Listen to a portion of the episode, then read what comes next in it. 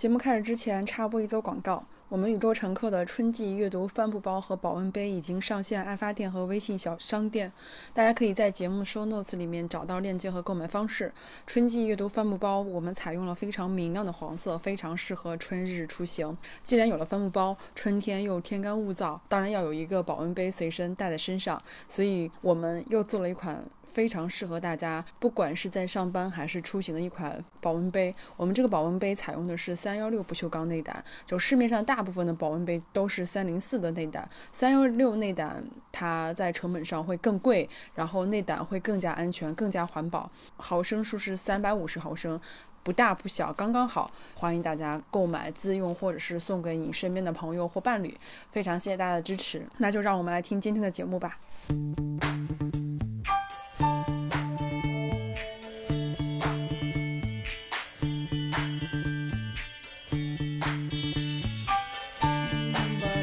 大家好，欢迎你来到宇宙乘客。我们是一档跨国录制的节目，我是主播 MT，现在是西班牙时间下午五点。大家好，我是主播小姨，现在是北京时间晚上十一点。节目开始前，我们要先感谢一下在爱发电平台支持我们付费播客节目《能量飞船》的听友们，他们是小明小明的猫，我姓赵，可惜不是陌生。这位小同学，All Freedom，十二月十二月九，如也，第十八年夏。半夏白薇，甜甜圈圈圈，马静，超星星凡，跟宇宙离婚，Marory 是阿芳呀，小花花小草草，Evie An 五个 Z，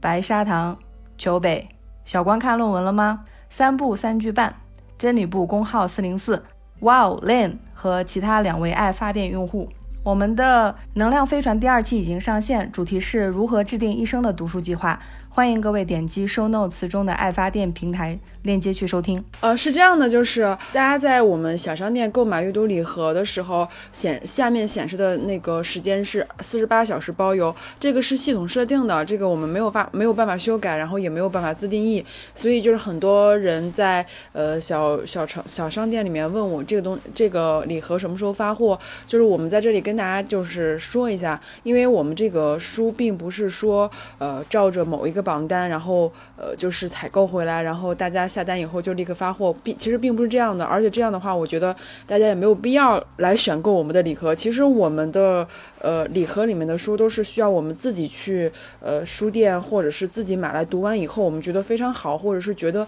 值得。去推荐给大家，然后我们才去进行一些采购，所以所有的书都不是现货，然后很多书我们也是在日常的阅读跟日常的一些选择中，然后沉淀下来一些觉得好的。书发给大家，所以如果大家下单了阅读礼盒，不要不要着急，然后我们都会在尽量会在一周之内发出，然后也希望大家能够多多支持我们的周边产品，像我们嗯新的读书包，还有我们新的保温杯，都在小商店跟爱发电平台有在进行售卖，欢迎大家支持我们。嗯，我们刚刚推出阅读礼盒的时候，小姨说我们能卖二十份就不错了，一周过去了，小姨的目标已经达成，感谢各位的支持，希望你们喜欢我。我们为你们挑选的书籍，也欢迎各位在爱发电和微信搜索“宇宙乘客”，就可以看到阅读礼盒的购买链接了。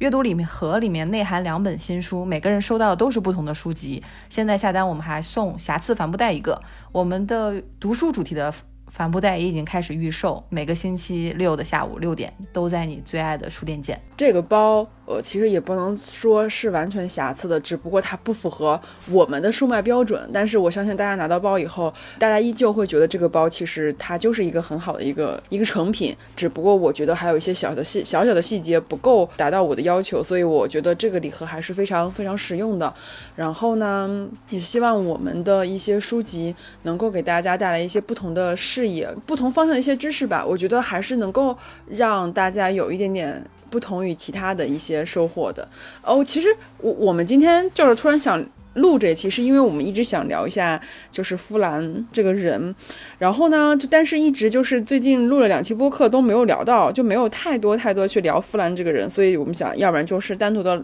拿出一期节目，然后呃聊聊这个人。其实我。说到富兰，我就还是有点生气。为什么呢？是因为富兰就像那个金斯伯格一样，就是我是今年才知道他的，就是最近一年才知道他的。金斯伯格是他在他去世的时候我才知道，那弗兰是在。他七十岁的时候，然后出了这样一个纪录片，我才知道哦，原来有这样的一个人的存在。所以就是。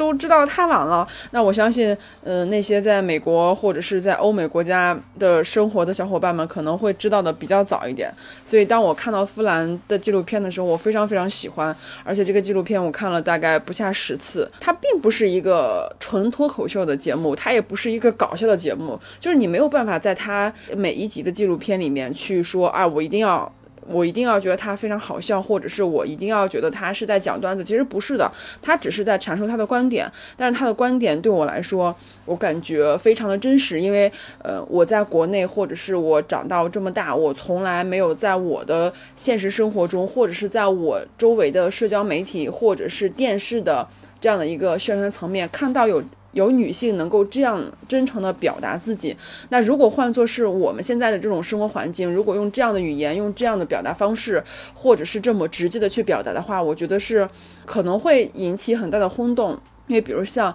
杨笠，她在去表达自己的观点的时候，就已经引起这么大轰动了。那如果是说有人像夫兰这样表达，这样非常非常真诚、非常非常带有个人意见的表达的话，我觉得在。在我们这个环境，可能是非常非常不受待见的，嗯，所以我觉得它是一个很独特的存在，就是因为我的生活中没有这样的人出现，我的周围也没有这样的声音，所以当这样的声音出现的时候，我整个人感觉很兴奋。当然，也有很多朋友或者是有有有一些人觉得他说的话非常的太直接了，或者是说句句都有点太刻薄，或者是句句都有点太怎么说，就是。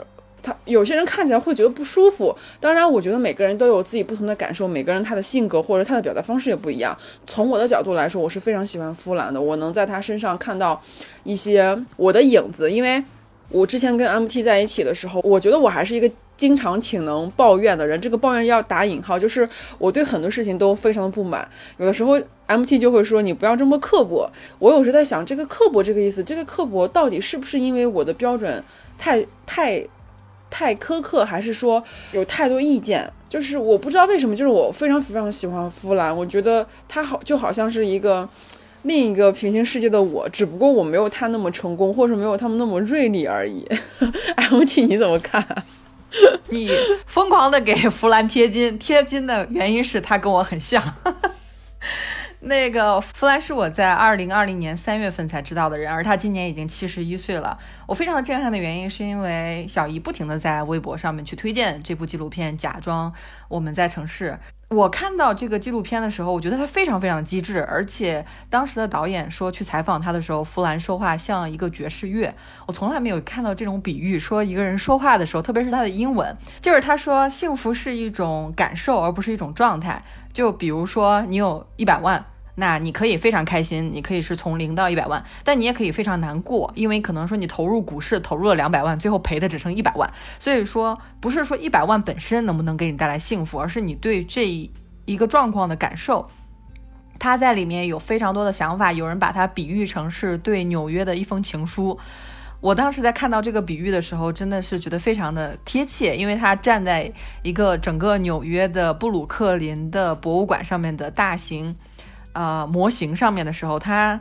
可以说出说第几大道第大道，我是只去过纽约一次，只有七天的时间，但是我会发现它那个城市特别的对游客友好，因为它所有的街都是用数字命名的。你去坐地铁的话，比如说你要从南往北坐，或者从北往南坐，你就盯着那个数字就好了，不像呃北京的什么汇新西街北口，呃还有哪哪哪什么南锣鼓巷北口，像这种会把外国人折腾疯的这种路标的名字，其实在。纽约都非常少，而且纽约它本身，它不管是博物馆还是一些文化的一些剧院，文化都非常的盛行。当我看到弗兰他是在一个大型剧院里面做公开演讲的时候，他说这个不叫公开演讲，这个不叫 public speaking，这个叫 public listening，是我在说，你在听。我其实，在生活中很少能见到这种肆意去表达观点的女性，因为大部分的女性都被教育说你要隐藏你的观点。呃，你在你的成长环境里面有很多事情是女人无法做的，原因只是因为你是个女人。比如说，女孩不能谈钱这件事，弗兰就说，我妈妈就告诉我不让我谈钱。我比如说想问一下我爸挣多少钱和我的邻居挣多少钱，他妈就打了他一个耳光。他在节目里面后来说自己做了作家有了很多收入以后，他的会计跟他说：“你要告诉我你这些收入。”弗兰还在说：“我不能告诉你，我是一个淑女。”所以，我待会儿我在看这些故事的时候，会发现我们教育中从小不教的那些关于钱、金钱的教育，还有女生你要克制你的想法，还有你要不停的微笑。啊，他说在 Me Too 运动里面，前就是这种演艺圈里面落网的那些男导演，他说他几乎每一个都认识。当时我就感觉他的这种视野，包括他说。这些人被抓起来以后，对于女性来说是一件好事儿，因为这些人这些人的工作，比如说男导演、男编剧，还有男制片人，是这个国家最好的工作之一。也就是说，大不量的女性可以补上这些工作单位。我当时没有想到这个点，我当时只是觉得啊，这个说明这个性侵啊还是比较严重的。但是弗兰会说，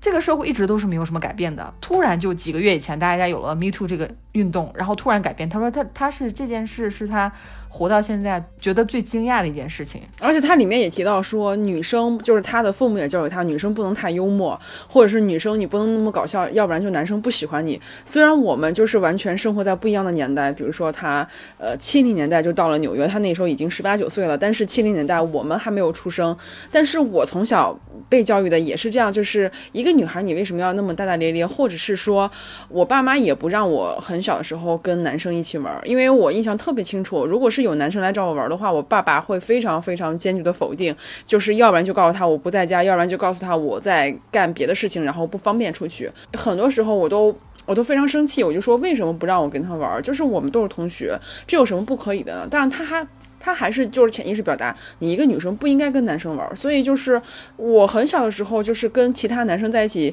呃笑呀，或者是讲笑话，也会被别人当成一种就是像一个异类一样，就是一个女生你怎么能在别人面前搞笑呢？你不能这么幽默，就是你应该就是像一个淑女一样，就 be a lady 什么之类的。哦，我觉得这个虽然说年代背景非常不一样，但是我们能够在这个纪录片里面找到很多很多共鸣，比如说虽然这个就是。这七集，然后每一集可能都大概在三十分钟左右，但是它提及最多就是纽约。那纽约，比如说我们没有去纽约生活过，我们生活在上海，生活在北京，生活在中国的其他像深圳、广州一样，我觉得都会有类似于这样的一些共鸣。只不过说，在他这么能够真诚或者是这么肆意表达自己的时候，就是终于能听到哦，原来。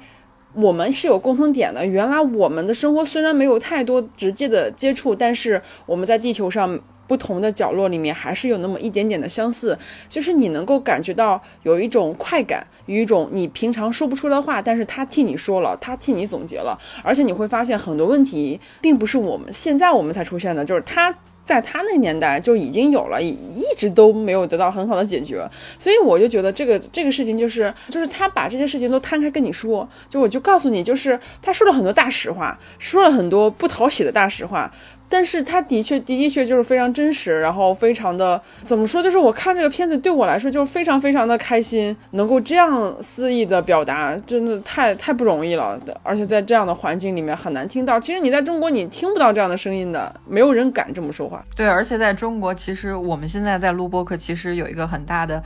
呃顾忌，也是我们不敢批评科技公司。啊，我前两天看了一本书叫《没有思想的世界》，它是啊科。科技作者去批评亚马逊的结果，他被开除了。就这个，我们讨论一下美国的《新共和》杂志的精神领袖、前主编，他被开除了。他还是一个国家的图书奖的得主，但是他就批评这种科技的公司对于利益的追逐，用算法、用一些争吵、用一些猜忌、用假消息占领我们的首页，然后让。不同的群体彼此攻击。弗兰他说他没有电视，他也没有手机。很多人就会问他说：“呃，你不上 Twitter 吗？那 Twitter 上面有三十多个弗兰呢。”啊，他就说他跟 Twitter 的创始人聊过这个事情。啊，他说为什么有这么多人在冒充我？这是这是你们公司的事情。但是 Twitter 说你要注册 Twitter，你要注册一个叫 Real Flan 的账号，真弗兰。的账号就好像特朗普也是 real Trump，对吧？他说，他说这个太可恶了，这个太可笑了。为什么这是我的责任要去注册一个账号？他说，哪怕你注册一个 real Flan，但是你不用也可以。后来他就说，这种网上的沟通，大量的传播仇恨以及恶意，其实互联网公司刚开始创造的目标，它是要传播呃信息啊客观的事实，然后让大家在不同的文化里面相互理解。但是他说，他并不需要科技，他写字还是用笔写，所以我当时感觉他去批评科技和批评这种。线上的沟通不真实，以至于每个人必须要说我自己要去判断这个信息是否是真的还是假的。平台方把这个责任就抛给了用户，因为平台方他有的时候为了要做大做强，他肯定要用一些比较投机取巧的。部分，比如说蹭流量的事情啊，蹭热点的事情，还有算法，比如说你不得不知道的事情，像这种标题党，我我们之前在互联网公司也见得非常多。那不可否认的是，你标题党带来的用户点击，的确是你认认真真或者普普通通做内容无法达到的。那很多媒体公司，它就开始向科技公司进行转型的时候，就会变成我们分不清楚我们读的是新闻还是读的是广告。所以，我我认为。哎，你在时不时听到有一个人的声音说他已经七十一岁了，他其实特别不在乎这个社会是如何评判他的时候，你再去看他的观点的时候，其实非常耳目一新。嗯，还是推荐大家看。突然词穷了，这可还行，就是因为。我觉得他太好了，就是好到，就好到我不知道要怎么说，但是我就非常想推荐给大家。就是，哎呀，我应该怎么说呢？我不知道该怎么说了。就是我觉得他，虽然有的人就是在说他好像句句都是金句，然后句句都在呃不停的。就是抨击某些事情，但是我我就是很喜欢这种表达方式，我就是很喜欢这种非常直接，然后让你听了以后戳到你心心坎里那种感觉。就是看到这种好的影片跟遇到这种好的人，我都觉得非常开心。但是我有去搜他的书，我发现，嗯，他的书在中文里面并不是很好买到，而且没有任何一本被翻译成中文。然后我去搜了一下。就是美国的亚马逊好像也没有，也不是很容易买到他的书，所以这个我觉得还是有点缺陷。我觉得我可以再想想其他办法，看看有没有办法可以搞到他的一些真实的书籍来读一下，我觉得可能会更有趣一点。因为我在 YouTube 上已经找到他非常非常多的演讲，而且我发现一个很有一个很好玩的事，就是别人在给他去给他一个定位的时候，他会给他两个定位。第一个定位就是作家，这个就毋庸置疑的，他就是一个作家，因为他去纽约就是想成为一个作家。然后他还有另外一个。身份就是幽默大师啊，翻译成中文是幽默大师。我觉得这个还挺逗的，因为我们在中国或者是在我们日常的生活中，我们是没有听说过说啊，你的职业是什么？我是一个幽默大师。所以我觉得这是一个很很有趣的一个。一个职业分类，其实我觉得他那种幽默并不是常规那种幽默方式，说，哎，我要给你讲一个段子，然后你必须要给我笑，然后这个段子要有包袱什么的，其实并不是，反而是他在真诚表达自己的观点的时候，那自然而然就是比较有具有个人特色，而这个特色会让你觉得很很好笑，然后或者是很真实。我觉得这个笑是因为发自内心的认同他说的，所以你才会笑出来。如果你不认同他，你就不可能会笑出来。所以我觉得这个这个身份，包括这个出。这这种表达方式让我还是觉得非常非常有意思，而且我会发现一个问题，就是我们上上次节目里面好像有提到过，就是陈丹青好像跟他有一点相似的，就是有表达方式上有点相似。我觉得就是他们都特别喜欢说大实话，就是专门捡别人不爱听的。但是像我们这种非常非常吃这一套的人，就觉得哦，真的就就很喜欢他们的表达方式，因为就是。直来直去的，也没有曲里拐弯的说说专捡好听的。我就是想告诉你我的想法，我管你怎么看我，我就这么表达。所以我觉得哎，很酷。对你刚才提到说他有两本书，一个是 Metropolitan Life 大都市生活，还有 Social Studies 社会研究这两本书，呃，你在国外都是很好买到的，但是在国内就难了一点，因为她毕竟是一个美国的女性的作家。我之前。呃，有一本书我想翻译一下，是美国的白宫的第一位秘书长，她是一位女性的秘书长。我把这个想法给编辑看过以后，编辑小声的告诉我说，现在美国的作者的 翻译的东西有点受限，所以暂时没有办法出出版这本书。那我就在想，弗兰的这本书，你可能真的是要把自己的英文练好才会 看得比较直接。短时间随着中美关系这种紧张，真的会造成我们信息上就是汲取方面会造成一定的困扰。因为即使我想翻译这本书，出版社也也不太愿意发，啊，会有一点敏感。而且特别是关于女性的书籍，我那天想了一句话，说既然书籍是女人类进步的阶梯，那女性书籍其实就是关于女性进步的阶梯。我们自从做了这个阅读礼盒以后，我们开始去在平台上去买书，我们会发现关于女性的书它居然限购。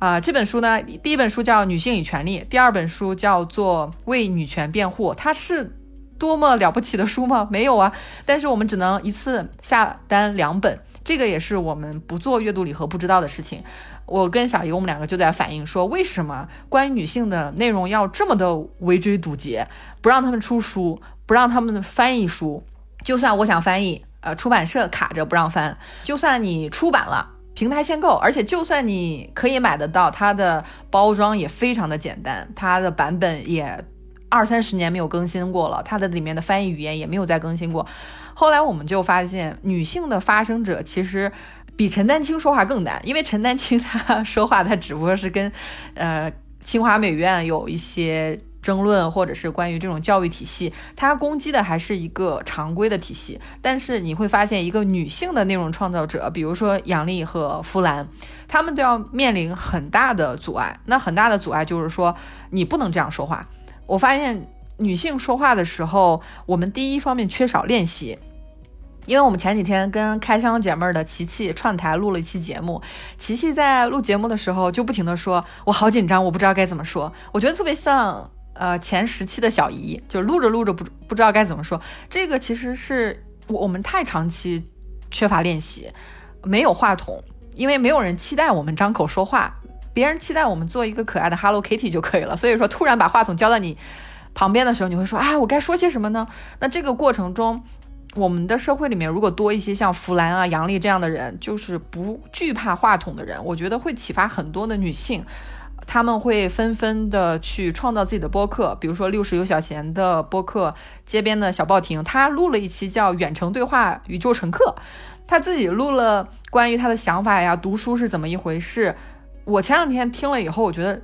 啊，播客还能这么玩呢，还能当做这种语音的胶囊。你不一定要见到他，你不一定要跟他是现实中的朋友，但是不阻碍我们进行思想上的交流。而我们长久以来对于优秀的女性的案例知道的实在是太少了，要不然就等到他们死了以后我们才知道，而且还有好多人死了以后我们甚至还不知道的。你刚刚提到这点，我我刚刚也在反思，为什么我会这么开心，或者为什么我会这么兴奋？是不是因为我？我活了三十多年的生生活里，我没有听到这样的声音，因为这样声音太少了。就你刚刚提到女性，提到杨丽，我今天刚刚看到那个单向街，他出了一个青年作家的一个提名，然后大概是提名了六名，就是新的青年作家，里面只有一位女性，就是淡报。女性作家本身就已经非常非常少了。然后当你去看一些提名的时候，大部分都是男性。那在我去购买书籍的时候，就发现很多书还要限购，三本。或者是两本，它就要限制你一次性购买三本以上，所以这个事情我我不知道为什么，或者是有在出版社工作，或者是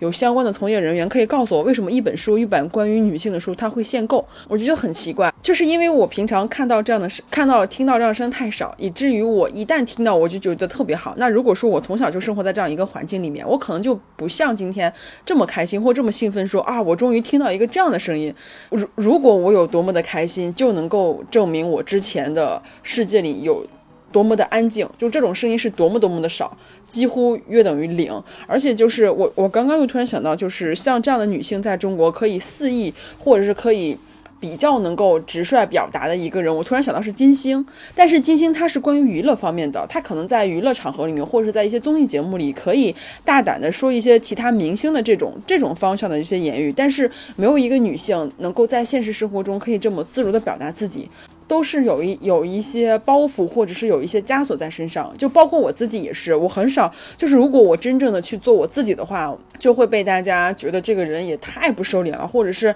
你这个人怎么不懂得去克制一下？你为什么总是这么多问题？可能就是会有很多很多很多的责备的声音发生在我的身上，所以我也不能很好的去很真实的表达自己。有的时候我在聊天的时候，我也得考虑一下，我说这句话对不对，或者是说我这样的说会不会让别人觉得我不好，或者是我会不会得罪别人。但是我在看到夫兰这个话的时候，我就觉得。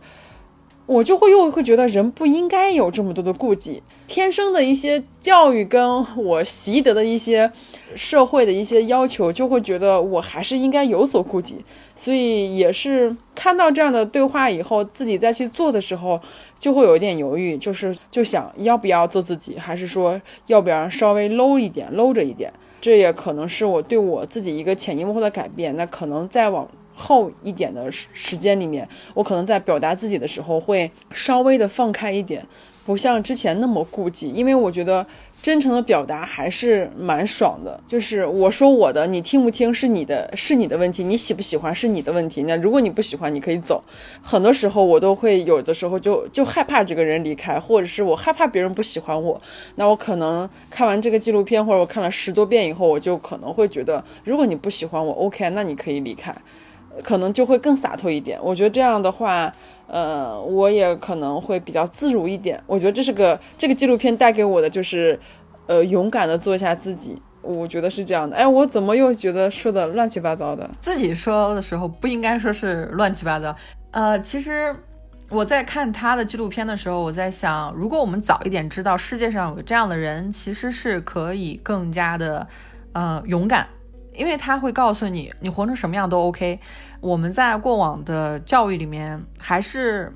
用自己的力量撞别人的威风。就比如说，很多人在评论里面说啊，我想做什么事，但是我父母不让我做。当女性想做什么的时候，千军万马前来阻挡你。我当时想，我当时就在想，我说咱们这里面人都是和平年代出生的，谁见过真正的千军万马呢？这是一种想象中的话语，你把它当成。很重要的东西，它就是千军万马。但是你如果觉得它不重要，它就是几句话而已。这个决定权还是在自己的手中的。我觉得人超过二十岁以后还在拿自己的父母当借口的，都是在给自己找借口。真正的原因是自己不想去干一件事情，然后反而说是因为我父母不想让我做这样的事情。呃，你不是个动物，你不是个宠物，只要你爸妈没把绳子系在你脖上，你想干什么都是可以的。嗯，今天有一个彩蛋是来自欧洲议会的议员，因为我之前看在网上看到他在议会中呼吁平等对待中国的问题，很感动，我就给他写了一封邮件，希望他能够给我们的听友说上几句。他很快就回我了，以下是他的一分钟的语音信息。Hi, my name is Claire Daly. I'm an Irish member of the European Parliament, and along with my colleague Mick Wallace, we run a podcast, I Foresee Trouble, with Daly and Wallace here from the European Parliament on a weekly basis. Believe it or not, China is a regular topic here. We all know, of course, that the US has declared China a threat. We understand clearly that it's not a security threat, but rather an economic rival to US interests, and we spend our time in the European Parliament trying to balance the discussions and trying to encourage the European Union to have an independent foreign policy. Tune in, give us a listen, and we look forward to continuing working with Claudia and our friends in Universal Residence. 他的意思是 嗨，大家好，我叫克莱尔·大利，我是欧洲议会的爱尔兰议员。我和我的同事米克·华莱士一起运营一档“戴利和华莱士陪你看”的播客节目，在欧洲议会上讨论每周议题。信不信由你。我们经常讨论关于中国的话题。众所周知，美国已经宣布中国是一个巨大的威胁。但是我们清楚地了解，这不是基于安全层面的论断，而是因为中国已经成为美国利益上的经济竞争对手。因此，我们在议会、欧洲议会中试图营造一种平衡，讨论并鼓励欧盟制定出自己的独立外交政策。如果你们感兴趣，欢迎来听我的播客，我们会继续。呃，我们会期待继续与宇宙乘客的朋友们一起工作。克莱尔的播客的链接我会放在本期的播客的文字介绍里，也会在微信公众账号“宇宙乘客”里面同步放出，欢迎大家去听他的英文播客去练听力。如果你对中国和欧洲的国际关系有什么看法的话，也欢迎你在我们的播客里面用中英双语留言，我会统一整理以后发给克莱尔。大家在 YouTube 上搜索克莱尔的英文名，就可以看到他在欧洲议会里的发言视频，也可以在 YouTube 上给他留言。我之前是从来没有想过要将来要当一个政客这样的想法的，但是我在看克莱尔在欧洲议会上的发言，我会觉得这太酷了。因为女性她如果更多的参与到这种政企机关的时候，她手里面的权利其实是可以改变我们日常生活中这些很琐碎的烦恼的。这些全部都是要靠教育来进行的。我们其实每一个人，不管是现在正在考研的、二次考研的。朋友其实都是有可能将来会成为政策的制定者，而我看的这些女性的案例越多，觉得未来的可能性是越广，而且这些可能性我在之前从来没有想过，因为我在生活中缺少这样的案例。对我看了那个克莱尔的视频，也是很震惊的，因为，呃，如果是。按照往常，就是看一些女议员或者是一些女性发言的时候，我可能不会有太多的个人情感，因为我们之间有了连接。当我再去看她的视频的时候，我我自己也会感觉觉得特别，感觉特别酷，因为看到她在那个议会上发言，就是非常大胆，然后非常直接，就是非常非常勇敢的表达这种观点的时候，我我真的就是，虽然我我不是很清楚她在讲什么，但是我依旧能够感受到非常非常有力量，有一种力量在帮助我们，或者是在。在鼓励我们，所以我觉得语言或者是表达是一种很有力的一种鼓舞人的方式。有的时候你不必完全的知道他在说什么，或是他想表达什么，但是当你看到他的表情、他的手势，或者是他整个人散发出那种状态的时候，你就能够感受到力量。我觉得这个是让我感受很深的。大家也可以自己去搜一下他的一些发言的视频，真的非常非常的好。我们也特别开心能够。听到来自另外一个，哎，不是另外一个星球哦，是另外一个国家。然后我们日常生活中不太容易听到的人的一些留言，我我觉得特别棒。我们每次都会找一些，也不是每次了，我们会是经常的找一些我们在日常生活中听不太到的语言，就是想告诉大家，这个生活中有非常非常多的可能性。然后我们一定要多看，然后多听，你才能够。知道还有很多很多的生活方式，包括工作模式也好，或者是表达方式也好，或者是你的爱好也好，或者是你想选择什么样的生活也好，都是有非常非常多的选择的。其实我们做阅读礼盒，并不是想逼着大家读书，而是我们在想，我们之前都是在互联网公司工作过，我们太知道说每一款应用都想把你的时间占为己有。我们当然也希望我们的播客变得越来越受受欢迎，推荐大家去推荐更多的朋友听播客。但是我们为什么还是要做阅读礼盒这件事情？是因为我们发现你跟纸质书这种连接是没有任何东西可以取代的。而你要进行沉思的话，你旁边有一个人，甚至是两个人在你的耳边一直在说，你觉得听别人的别人的播客就可以替代自己思考这件事儿，不是非常的靠谱。我们听到的内容其实是别人的思考。我当时在想。你听播客就好像看着别人在举铁一样，你看着别人做了二十个俯卧撑，你感觉自己也在长肌肉，这是不现实的。你想要亲自长这个肌肉的话，必须要亲自去看书。那后来我也想，为什么呃让大家每周六下午六点去书店，这也是不够的，是因为我们每个人都有自己的文化滤镜。我们去看书的时候，就会看自己感兴趣的书，比如说我特别喜欢社科类的、哲学类的。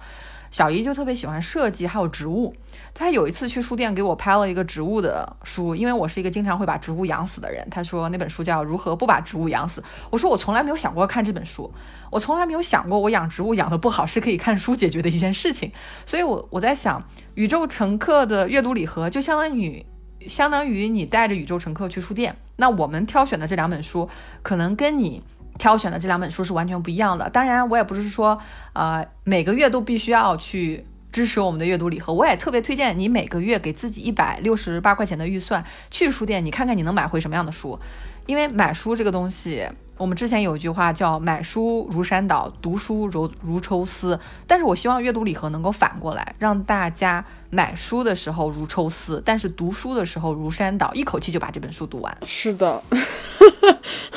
完了完了完了，我接不上话了，完了完了。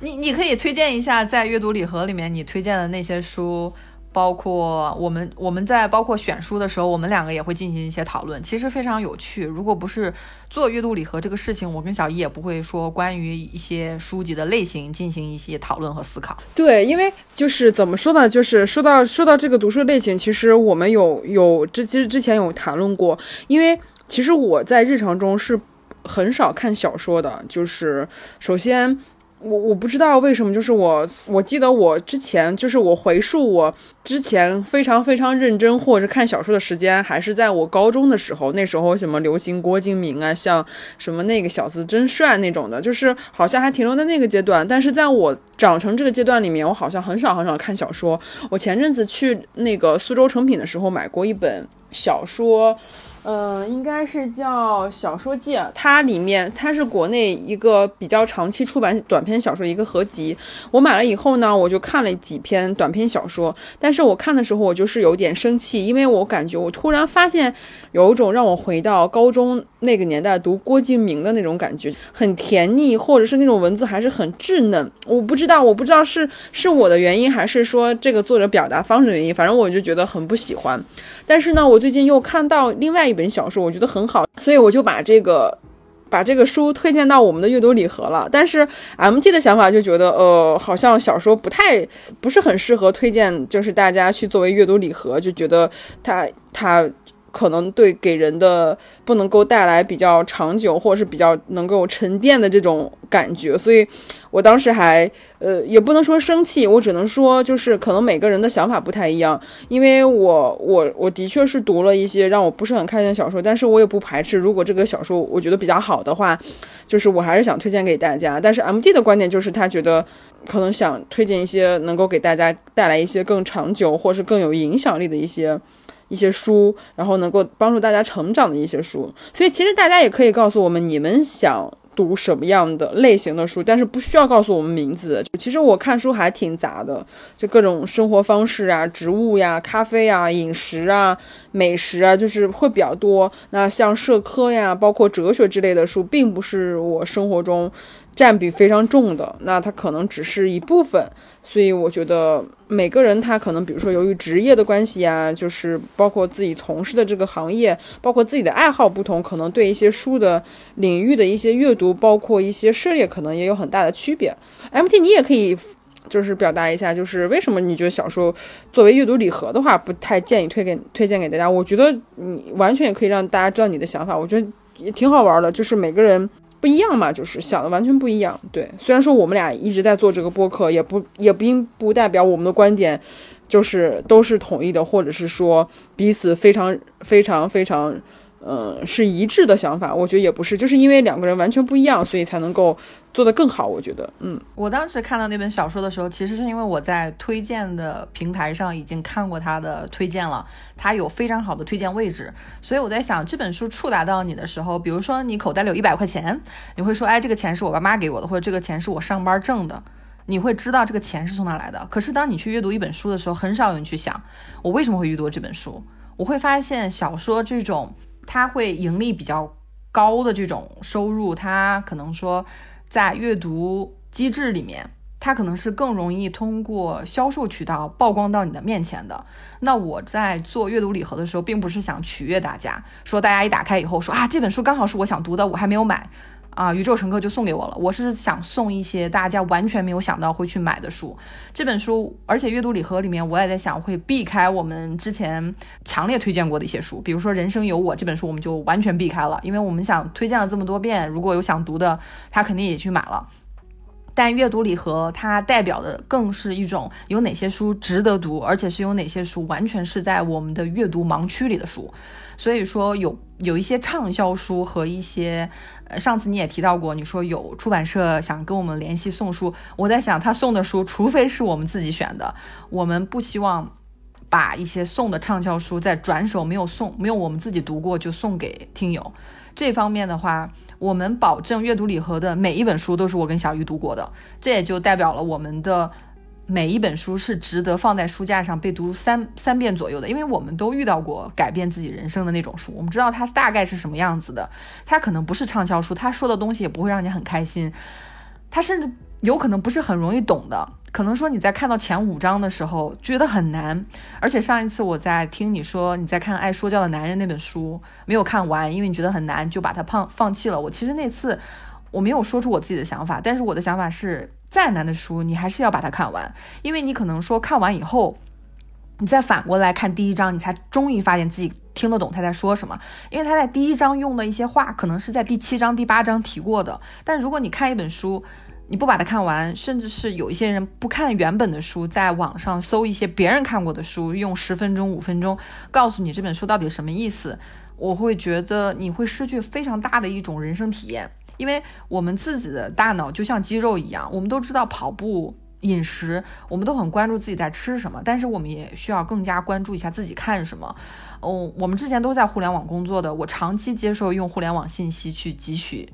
啊，比如说新的消息让我知道一些很多看似很广阔的内容，但其实我会发现，你回归到纸质的阅读还是非常重要的，因为纸质的书籍没有弹窗，也没有缺电的现象，也不需要你及时的去充电，它给你的是营造一种可以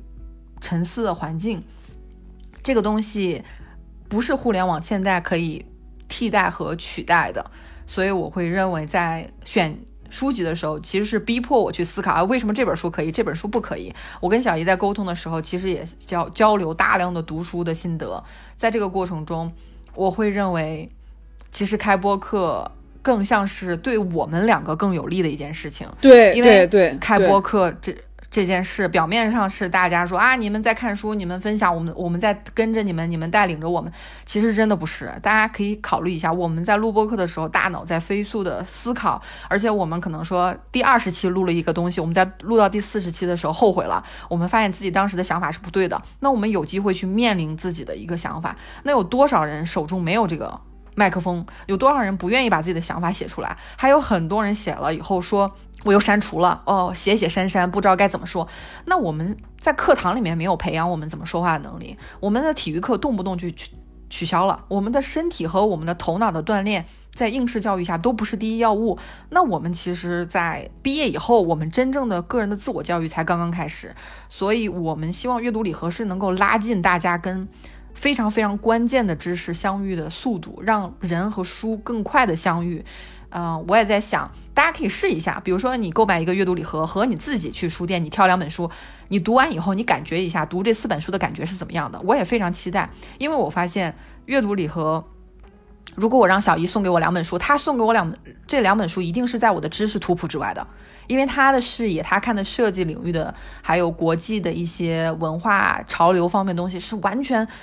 被我的知识的盲区过滤掉的，我会认为这些书我会看不到这些书，因为我没有兴趣，所以我看不到。所以我们希望阅读礼盒能够变成补充盲区的一种手段，而不是说像一个算法一样，我要猜你喜欢读什么书，我就要送给你，寄给你什么书，不是这样的，而是说大家。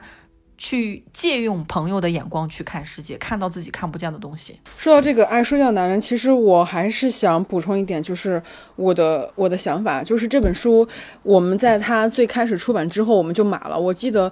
因为我记不太清楚，就是爱说教男人这个刚出版的时候，我们那时候节目是多少期？也二三十期，应该是在二十到三十期左右。当然，当时我读的时候，我就跟 MT 反馈过，我说这个是不是翻译的不行啊？我说怎么感觉翻译的很绕口？然后有些东有些。话我就看不下去，所以我就真的就是看了三分之一吧，我就把它扔到一边了。然后我最近真的是把它看完了，这个最近大概是在。二月份的时候吧，然后当我在其实二月份的时候，我们节目其实已经做到快四十期了。也就是说，在这十期里面，我看了非常多关于其他、关于女性、关于男性，包括我们自己也看到了更多的一些案例，去表达了更多的想法。就像 MT 说的，其实我们录这个播客最大的受益者是我们自己，因为我们会在这个录播课表达这个方式上，包括大脑去。快速运转的时候，我们自己会不停的去看书，不停的去看一些这方面的知识。所以，当我第二次去看《爱说教的男人》的时候，我就发现，我第一次看的时候那种感觉就没有了。就是我当时真的很生气，我说怎么怎么翻译的这么绕口？就是我会把这个锅甩给翻译者。当然，当我再次看的时候，我会发现就没有了第一次那么那么痛苦，觉得哎这个东西好像说的很绕口。我觉得可能第一次我觉得它很绕口，或者说我读不下去。可能是不是可能是就是也许就是我其实对这方面并没有很好的一些认知，所以就是对我来说超纲了，因为我平常不看这样的书，突然看这样的书对我来说有点消化不了。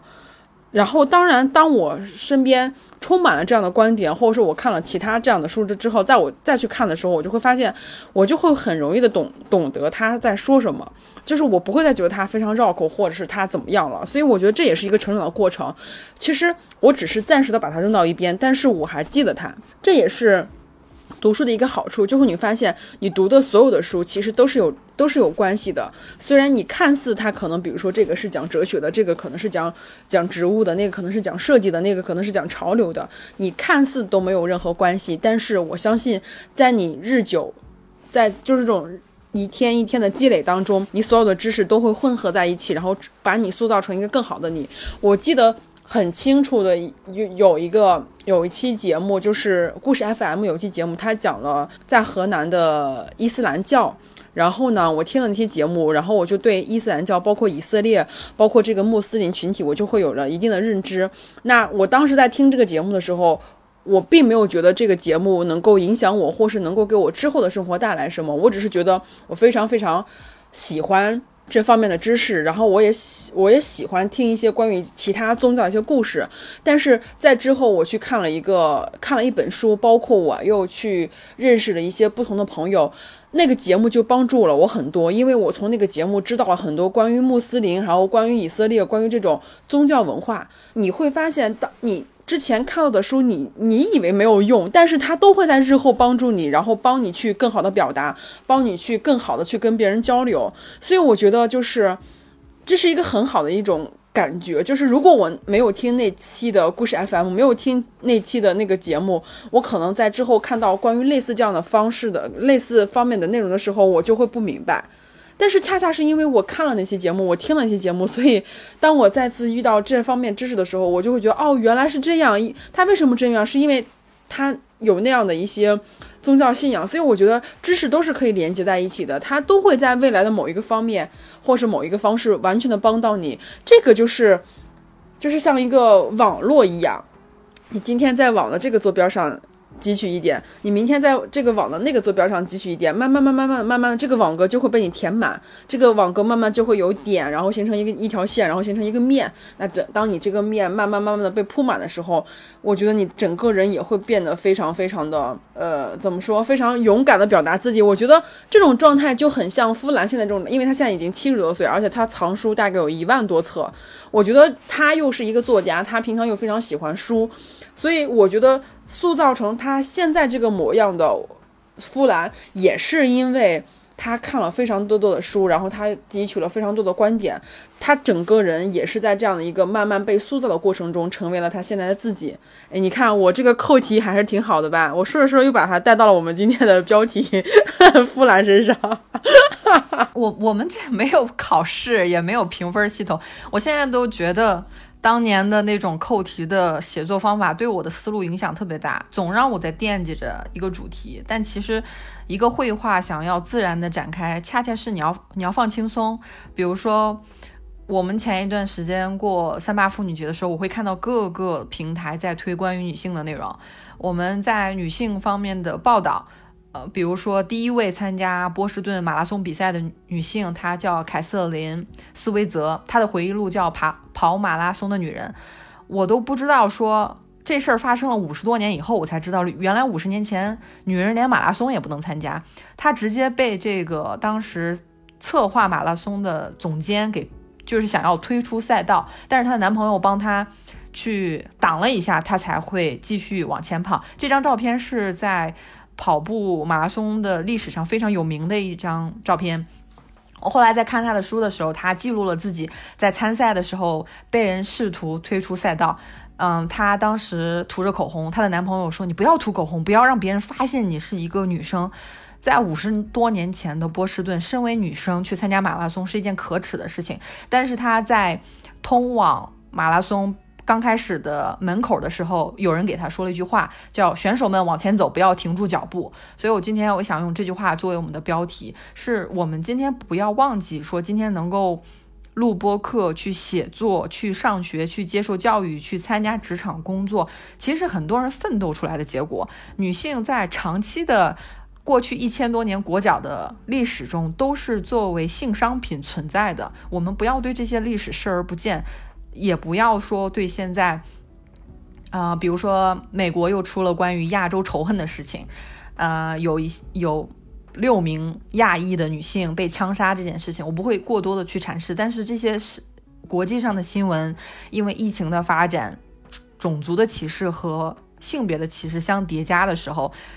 有非常多亚裔女性，底层的亚裔女性就成为了受害者。那这个跟我们之间的关系，就是我们要尽可能自己的能力去做一点点事情，你的关注也好，你的了解也好，你做一点点的事情，事情才会往前发展，而不是说。这事儿跟我没关系，这事儿离我太远了，那我就不去想它。哦，所以还是觉得，不管是从看书也好，还是说关注一些女性作者的书籍也好，都是改变的一小步，不要停，继续往前就好了。我觉得 MT 总结的非常好。那我们今天就录到这里。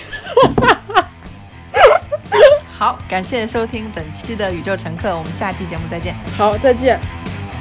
可以置身事外吗？可以视而不见吗？可以低头不语吗？为了日子好过。